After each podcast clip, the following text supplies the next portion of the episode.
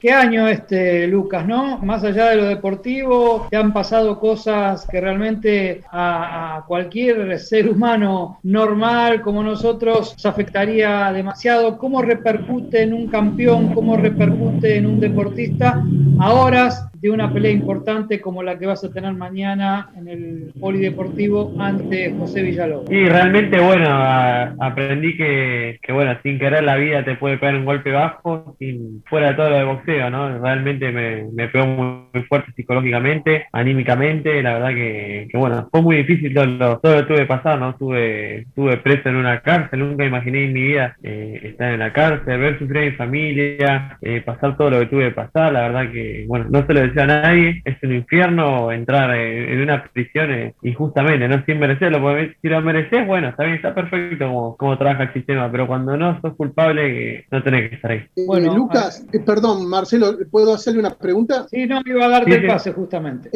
sí, Lucas, mira, justamente sobre eso, primero, pedirte permiso, si te podemos preguntar de todo, ya que te tenemos acá, no nos queremos hacer los distraídos, y si vos estás en condiciones de responder eso que dijiste, que estabas en una prisión sin comerla ni beberla, injustamente, eh, de un día para otro te viste ahí. ¿Por qué motivo? Esta, la acusación fue de violación, ¿no es cierto? Que eh, eh, abuso, abuso sexual, posible abuso, sexual. Posible sí, pero con acceso carnal, con acceso carnal, decía. Claro, claro.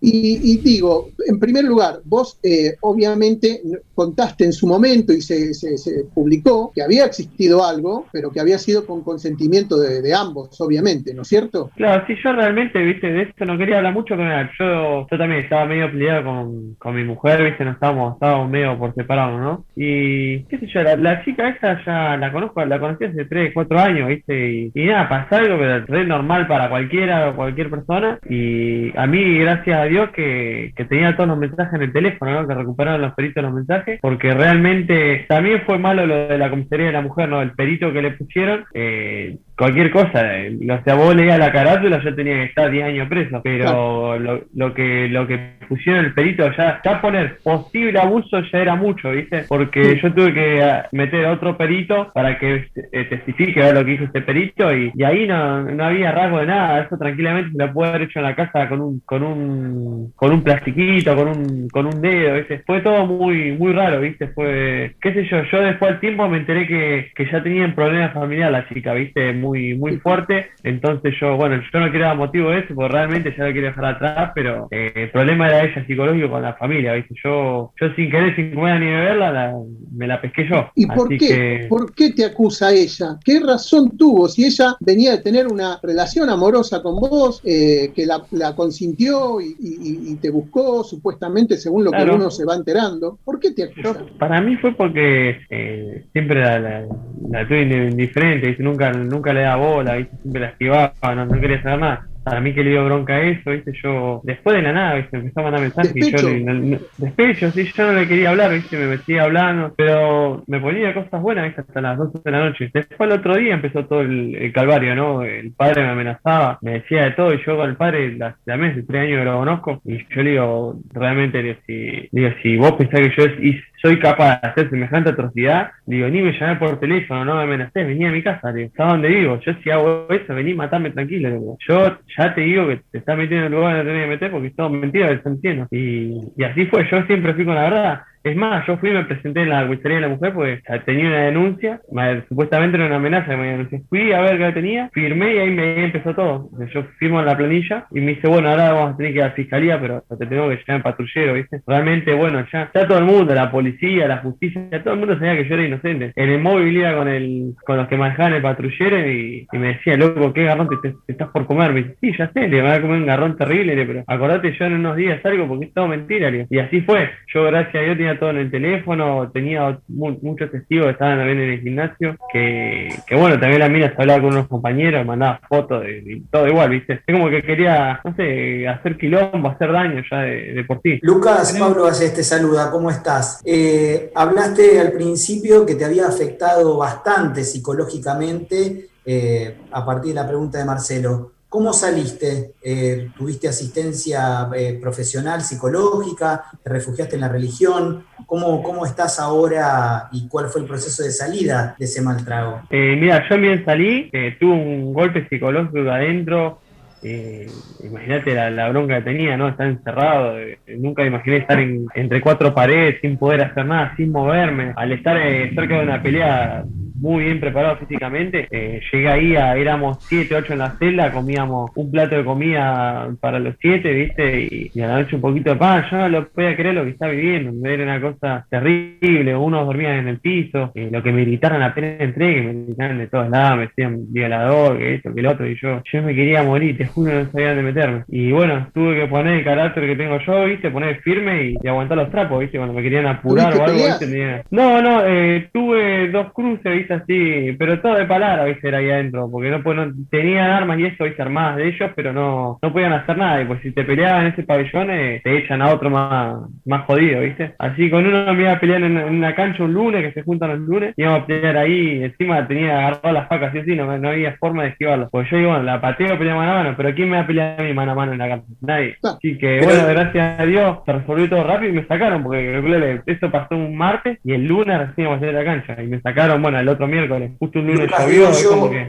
yo, te pregunto, ¿cómo saliste psicológicamente de esto para afrontar hasta el compromiso de mañana, para estar hoy entero como estás hablando? ¿Cómo saliste? ¿Fuiste, ¿Tuviste ayuda profesional psicológica? ¿Te refugiaste en algo religioso? No sé, ¿cómo hiciste para, para superar este mal trance desde tu cabeza? Mira, primero que nada, me, me apegué mucho a mi abuelo, que falleció hace poquito, que, bueno, era mi ídolo, siempre me seguía en el boxeo y siempre le pedía las noches, todas las noches, abuelo, acompañame en esta, porque él siempre estaba, ¿viste? En cualquier, en cualquier episodio de mi vida. Y realmente yo creo que mi abuela me acompañó. Eh, bueno, yo siempre estoy creyente, acá tengo, yo creo mucho en Dios, acá tengo la, la cruz, así que, nada, yo estaba tranquilo, ¿viste? Aparte porque soy buena persona, ¿viste? Yo sabía que no me merecía estar ahí y siempre hablando con respeto y me respetaron por, por quién era yo, ¿no? Y después cuando salí de la cárcel eh, sí tuve asistencia psicológica, que me pusieron mis sponsors, me, me, aconsejó mi abogado que haya hablar con alguien y me hizo muy bien para, para poder volver al ritmo de, de vida que tenía yo, ¿no? Lucas, y al poco tiempo nació creo yo, la personita más importante de tu vida. Eh, ¿Cómo se llama y cuánto influyó en esta recuperación que estás en camino de experimentar eh, para la pelea de mañana? Al 100%, imagínate, salí de un infierno y, Dios me mandó un angelito. Se llama Giovanna Naya Bastida. La verdad que la gordita es hermosa, mi, mi batería todos los días. Así que, bueno, hoy estoy peleando por ella. Así que te tengo que dar un buen futuro y tengo que dejar todo. ¿Cuándo nació Giovanna? Mañana cumple, cumple un mes de que nació. Así que bueno, tu esposa también, paraíso. Tu esposa también, eh, no, no, decía Marcelo, del infierno al paraíso, pero te quería preguntar, tu esposa también eh, estuvo eh, al lado tuyo, ¿no es cierto? Pese a que vos contaste recién que estaban un poco mal y por separarse, pero fue importante la declaración de ella apoyándote a vos y creyéndote, ¿no es cierto? Sí, mira, yo creo que la, negra es de oro, la verdad que veo la, la mujer que tengo al lado, no, no, tiene palabra para describir lo que es una guerrera, una, fuerza impresionante. bueno, también estuvo estuvo ahí afuera con, con la pancita, también me acuerdo en Fiscalía estuvo toda mi familia, mis amigos, bueno, los sponsors también que siempre creyeron de, de mí desde el primer momento, ¿viste? Porque hoy en día un sponsor te pasa algo de este y te van todos para todos lados, pero no, sabían la persona que era yo, que, que tenía una buena educación, que vengo de buena familia, que era incapaz de hacer semejante atrocidad. Aquí en el equipo, a ver, vamos a, derrotar el juego y ya volvemos, ¿cómo ha gustado? En el equipo tenemos un periodista cordobés, se llama Andrés Muney y conoce muy bien a tu rival de mañana, como seguro seguramente vos y Fernando Sosa y el gato Olivera lo tendrán estudiado, que se llama José Villalobos. Por eso, eh, primero te preguntamos, Lucas, cómo, cómo lo ves y después nos va a contar Andrés y también va a preguntarte cosas, eh, cuánto lo conoce y cómo ve la pelea con, con Villalobos. Eh, realmente, mira, yo lo respeto mucho por las peleas internacionales que tiene, ha salido afuera, sé que ha tenido derrotas con knockout. yo, bueno, yo también vengo de pelear también rivales, rivales muy fuertes, como era Checho López, eh, Chaparro, la verdad que eran buenos rivales también que, bueno, por el de hecho Chicho López yo sabía que la metía durísima. Uno. Así que lo tenía que enganchar yo primero y, bueno, después peleé con Peralta, que también era un rival muy duro y la verdad que tengo que estar tranquilo porque ya las peleas fuertes ya las hice. Esta es una pelea complicada porque es un, es un rival eh, estilista. No sé si tiene tanta pegada, pero sé que es estilista, que tiene buena técnica, que esquiva mucho, que va al frente. La verdad es un boxeador muy completo. Así que bueno, vamos a tener que dar lo mejor. Para eso nos preparamos para esta pelea. Andrés. Sí, eh, Lucas, ¿cómo andás? Buenas noches, gracias por hablar con nosotros. De Villalobos, nada, puedo decir que, es un boxeador muy talentoso, quizá el más talentoso que esté en Córdoba, pero como buen talentoso es bastante reacio a entrenarse. Ojalá que,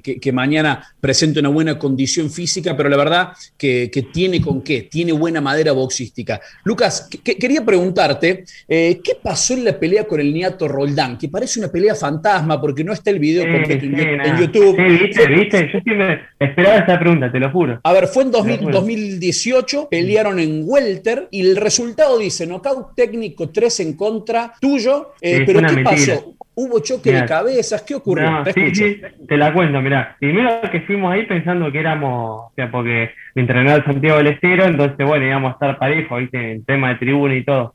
Pero lo que pasó ahí más grave fue que dimos, yo di, di, el peso vuelta, la verdad que yo en perfectas condiciones, pero cuando empezaron a haber muchas apuestas, eran como unos gallos, ¿viste? Mucha apuesta había. Y por ahí viene uno y dice, bueno, muchachos, cierran las apuestas, acá gana el que le levanta la mano. Y los miramos, bueno, listo, sí, olvídate. Entonces ya me, empezamos a abrir los ojos, ¿viste? Eh, bueno, cuando vamos a la hora de pelear, yo noto que él tenía otro estilo de vendaje que el mío, ¿viste?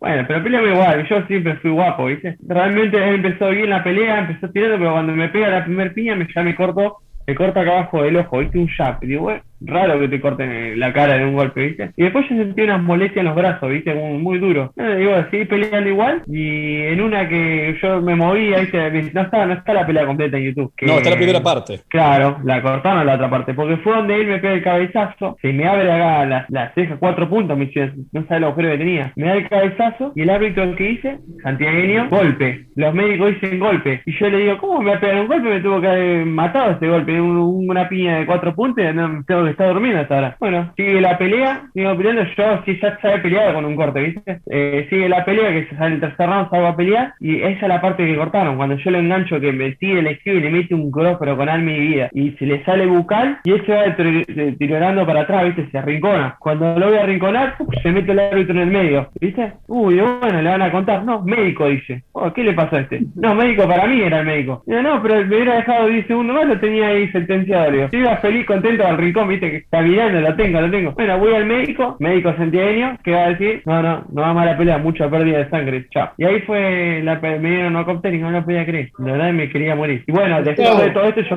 yo pido las vendas, ¿viste? El nieto Roldán desapareció, desapareció el festival. Volvió a la media hora sin venda. ¿Dónde estaba la venda? La regaló. Así que te podés imaginar lo que pudieron haber hecho. Era una pelea que la tenían que ganar yo sí o sí. Y después yo, de hecho, yo de la bronca que me habían robado la pelea de esa manera, pues fue un cabezazo acá a la China, eh, le pido la revancha para pelear de nuevo. Digo, hacemos la pelea de nuevo, ahora vamos a 67 kilos, peleamos, no quiso saber nada. Y porque sabía, ya viste que me había hecho trampa con las vendas, con un par de cosas, y más que tenía todo al favor, tenía el árbitro al favor que se hizo, que miró para otro lado, porque fue un cabezazo terrible, no sabes cómo dolió. Eh, gravísimo, gravísimo. ¿Qué, ¿Quién era el fiscal en esa pelea? ¿Quién qué? De Santiago del Estero era, todo de Santiago del Estero. Sí, pero está bien, pero el, el que es responsable más allá del árbitro es el fiscal que no hizo ningún informe más allá de lo que haya dicho el médico Elías Abud.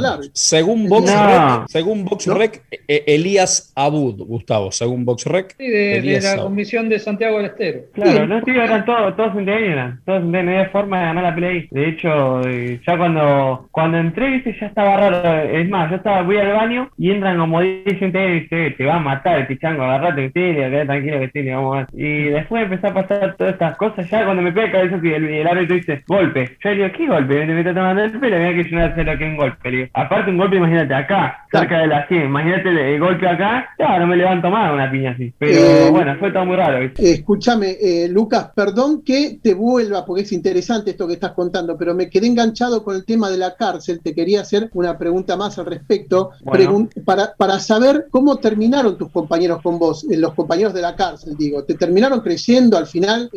¿Qué, dijeron? O sea, ¿te pidieron disculpas? ¿Qué pasó después? Sí, mira, la mitad sí y la otra no, la que era de, porque eran, hay muchas cárceles, son tres cárceles, estaban la de población que son las más terribles, eso me dijeron de todo, después lo de lo del calabozo, yo estuve un día en calabozo y también cuando me fui me decían de todo, y me querían sacar la ropa, las zapatillas, y yo le no te doy nada, ¿por qué pasa? Entré yo que soy, soy una figura pública medio pelo, no, no, tengo lujo, no tengo nada, todo el mundo me dice campeón americano y dice, uh, este tiene millonario, pero nada que ver, yo, de hecho tuve que, sacrificar muchas cosas, o sea, todo lo que yo venía juntando con el tiempo, trabajando, bueno, no fue todo como boxeo. Yo siempre fui, la, terminé el colegio y empecé a trabajar para, para comprar mis cosas, mis motos, mis, autos, y, bueno, tuve que vender todo por esta situación, pero qué sé yo, adentro me decía, no, dale, dejala, dejá la ropa, dejá zapatilla, vos, vos la tenés toda. yo no tengo nada, vos estás totalmente equivocado. Si me decís estoy peleando internacional, digo, bueno, sí, algo puede, pero estoy peleando en Argentina. Y acá tengo que ser que en Argentina no vamos a comparar la las bolsas afuera con las de acá. Lucas, eh, ya para ir cerrando, eh, yo quiero preguntarte, para no hacerte perder más tiempo y concentración para la pelea de mañana, una pregunta que cae de madura sobre si vos, abogados, no creen eh, que es conveniente y justo hacer la denuncia a esta persona que te acusó falsamente. ¿Qué piensan de eso? ¿Lo piensan dejar ahí? ¿Cómo, cómo prosigue toda esta historia? Mira, yo cuando fui me presenté a hablar con el fiscal, yo declaré una sola vez, declaré toda la verdad y el fiscal ya me, creía, pues yo aparte le mostraba con qué, le mostraba el teléfono, las fotos, le mostraba todo. Y el fiscal yo le me dice, bueno, el sistema es así hasta que se resuelva tenés adentro, ¿no? Y yo le digo, bueno, que se resuelva rápido y ahí le dije al fiscal, si yo, cuando yo salga en libertad, sabía que era, iba a salir, eh, ¿qué se le hace? No, quédate tranquilo, que la, si no nos va a tomar pelo a nosotros, la justicia va a actuar. Yo hasta ahora estoy esperando a que la justicia haga lo suyo, ¿no? Yo estuve 10 días en prisión, eh, hice sufrir a toda mi familia, los medios que se encargaban de matarme en todos lados, nunca salí en los canales que me asesinaron, que me decían de todo también, que me ponía mi imagen, nunca salí cuando gané el título, nunca me, no me pusieron ni una foto, nada. Eh, la verdad que salimos, esa es la más bronca más grande, pero hasta ahora la justicia le tiene que hacer cargo, vamos a ver qué, qué le sentencian, pero igual muchos no le dan nada, peor que lo que me pasó a mí decían que le iban a dar tarea comunitaria, que esto, que el otro, pero bueno, así estamos hoy en día, ¿no? Yo quiero preguntarte, Lucas, para abrir esta segunda tanda de preguntas, respecto a lo que es tu verdadera división, porque hoy circunstancialmente tenés el título sudamericano de los 72-500, pero sabemos que se te ha invitado a participar mientras vos tenías los problemas que ya hablamos in extenso del Super 8 de los Super Welters, porque creemos que esa es tu división. ¿Qué nos podés decir? Realmente me lo perdí, mira, por, bueno, por todo lo que pasó a mí me, hubiese encantado pelear ahí con, los, con los mejores Super Welter. Yo creo que, bueno, ya hace rato estoy buscando la pelea con el campeón argentino, ¿no? Con el que hoy, el actual de hoy, ¿no? Eh, realmente no estoy peleando el Super Welter porque una que me cuesta conseguir los rivales y otra que, que bueno, ahora tengo, tengo el título mediano, yo dije le iba a defenderse lo último, así que eh, me da igual dar 69 que dar 70, 900 como digo hoy. Eh, vos fíjate que es un kilo de diferencia nada más lo que, lo que estoy dando. Y, y realmente me gustaría el día de mañana poder pelear por, los, por los títulos de Super Welter, pero el del tema es que, bueno, también todos los promotores, eh, cuidamos, ¿no? O sea, cuidan a, los que son los, números uno, ¿no? no ven proyecciones eh, al exterior, entonces no quieren que, nos que nos peleemos acá, seguro. Yo, la verdad, estaría encantado de pelear como quiera. Aparte, a mí la, me gustan las peleas que son que son difíciles. Aparte, yo soy amante también de esas peleas que no sabe quién va a ganar, que es lo que quiere la gente, ¿no? Ver una pelea que dice, uh, ¿quién ganará de esos dos? No, sino como las peleas que están armando hoy en día, que por ejemplo pelea uno con el otro y ya sabe que va a ganar el, del lado izquierdo porque el de derecho ya sabe dónde viene. Yo de hecho estuve también en el, en el torneo que están peleando muchos welter, no hay super welter ahí. Yo creo que la mitad eran welter, no, no eran de la categoría. Sí, la organización mandó a principios del torneo una lista de todos los boxeadores que fueron invitados a participar y la gran mayoría han desistido por alguna u otra razón. Eh, Gustavo, sí. Sí, a Lucas, este, preguntarle, está bien, acá está bien que te quieres, eh, te muevas entre las dos categorías, super welter y mediano, pero internacionalmente, ¿a vos qué te gustaría si tuviera la posibilidad? Y yo, mira, eh, con con la dieta sido espectacular a, a Super Welter. Hago una dieta un mes. el otro, cuando peleé con Chucho López, que estaba con dieta, me tomé un litro y medio antes del pesaje para 69, 200, 300 creo que. Llego tranquilo a Welter y puedo hacer una pelea internacional en Welter. Tendría que probarla de nuevo, ¿no? La verdad que me gusta la categoría. Sí, vos sabés que Welter lo doy tranquilo, Welter. No tengo problema. Porque si fuera Super Welter, tendrías que en este momento quizás terminar peleando con Castaño si es que le gana a Charlo. Y sería lindo. Yo la, verdad ya pelear es palabra mayor, no Castaño la verdad que lo respeto mucho por el ritmo que tiene, pero si el día de mañana se me da la pelea, eh, ahí voy a estar firme, ¿no? Nunca, yo dije que arranqué boxeo que nunca me iba a chicar ninguno, de parte se lo prometí a mi abuelo, dije que yo miedo nunca iba a tener, y mi abuelo siempre, siempre sabía cómo era yo.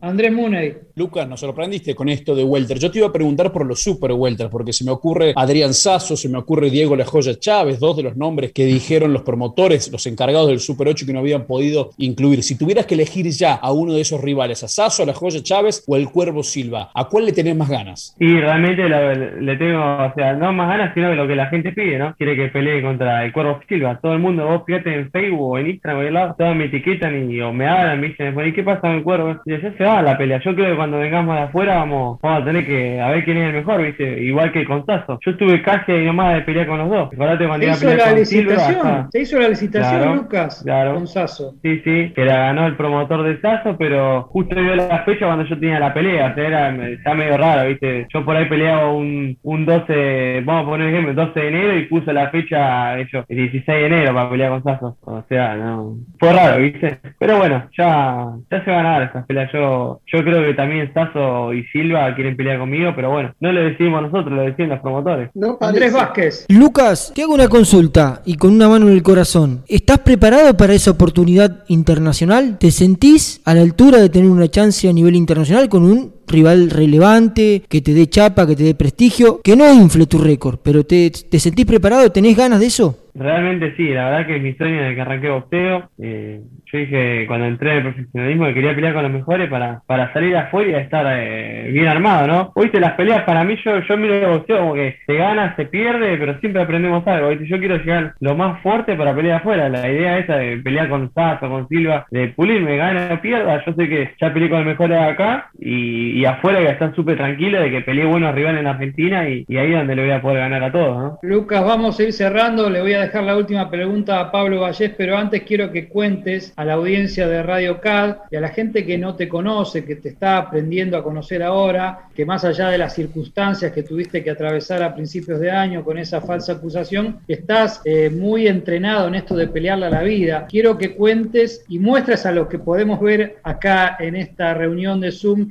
y a los que siguen la transmisión por eh, la, el canal de YouTube, tu brazo izquierdo y que Ah, nos sí, cuentes qué brazo. pasó y qué pasó Mira, a- en a ese si brazo se ve, mira, izquierdo. ¿ves que se mueve algo ahí en el medio? Sí. Sí, sí, un bultito. Sí. Claro, bueno, tengo unido tres tendones, porque bueno, yo cuando estaba a lo mejor de la carrera amateur, ¿no? que tenía lo- todos los títulos de acá, bonaerense, estaba peleando para la Liga Metropolitana, eh, justo tuve un problema que, bueno, me quisieron robar, yo no tenía nada encima a propósito, porque sabía que, que podía haber, pa- yo nunca descarté que en ese barrio me podían robar, y ¿Dónde de era? hecho me, en el barrio Belgrano, Mar del Plata. Eh, la verdad que me, me, de- me sorprendió uno de la nada con un cuchillo eso de carnicero, viste los blancos, y yo estaba con una amiga, o sea, éramos cinco o seis, pues yo estuve caminando con una amiga y amiga se quedó helada, viste, y bueno, empezaron todos a correr y yo no la voy a dejar sola. Digo, cuando la empuja a mí a correr, que la despierto, el loco me tira la primera puñal- la, pu- la primera puñalada, viste, me hago para atrás cuando me tira la segunda me curo, me, me pongo la mano acá en la cara, y ahí es donde me clavó con el cuchillo, ¿no? Y de hecho el chabón me, se sigue moviendo, como yo sabía que me había apuñalado, yo ni me enteré de la puñalada, en el momento ese, eh, bueno, seguimos moviendo, ¿no? ¿Viste? El chabón me tira de nuevo, yo me hago por un costado, y es donde lo logro a empujar, ¿viste? El- Vuela unos metros, y donde empiezo a correr yo, que los pasé a todos los que siguen corriendo. Y cuando llego, poner que hago 8 o 10 cuadras, no sé cuánto dice, me para un amigo, Lucas dice, mira la cantidad de sangre que estás perdiendo, mira para atrás. Ah, capaz me habrá cortado. Cuando me saqué el buzo, tenía todo salido para afuera, los nervios, no lo podía creer. Me había pegado una puñalada de mí. Y, Tres y bueno, de tendones, hecho, tres tendones y un nervio y te dijeron que Así. corría peligro tu carrera. No, ya está. Los médicos que iba ya me daban la pelea del boxeo.